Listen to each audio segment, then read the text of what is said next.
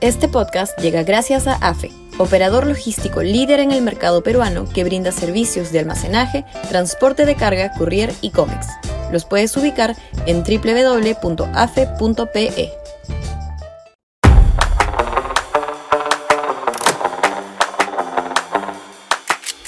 Una desgracia por donde se le mire. Sudaca, Perú. Buen periodismo. Sea cual sea el desenlace final de la crisis política por la que el país transita y que se mueve entre los extremos de una vacancia presidencial o la disolución del Congreso, con la, con la opción del adelanto de elecciones en el medio, el impacto que semejante escenario está teniendo en la economía es pavoroso. La confianza inversora, bajo el temor de que Castillo patee el tablero constitucional y propicie un golpe de Estado que lo lleve a caminos constitucionales disruptivos, una asamblea constituyente, se va al traste y los hechos mencionados bastan y sobran para que cualquier cálculo inversor sea contenido y postergado. Ni siquiera el mejor escenario, que Castillo sea vacado y que su reemplazo Dina Boluarte trate de reordenar y enderezar el rumbo gobernativo, asegura que la desconfianza vaya a amainar porque ese será un gobierno muy precario, seguramente zarandeado en términos sociales por el conflicto y la radicalidad de potenciales candidatos como Antauro Humala.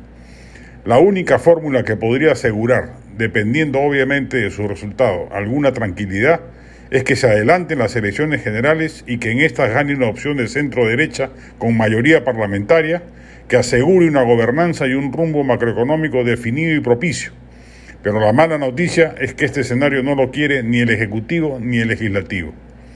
Se advirtió en todos los tonos la desgracia política y económica que supondría una gestión gubernativa como la de Castillo. Los hechos lo están corroborando.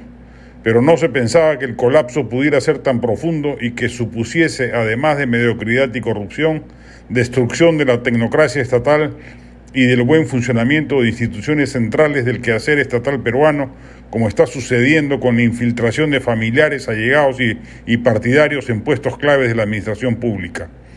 En medio de una circunstancia económica mundial de la que el Perú podría sacar provecho, este será un quinquenio perdido, lamentablemente desperdiciado por la inacible medianía de un gobernante incapaz y de una clase política opositora tan mediocre como su adversario.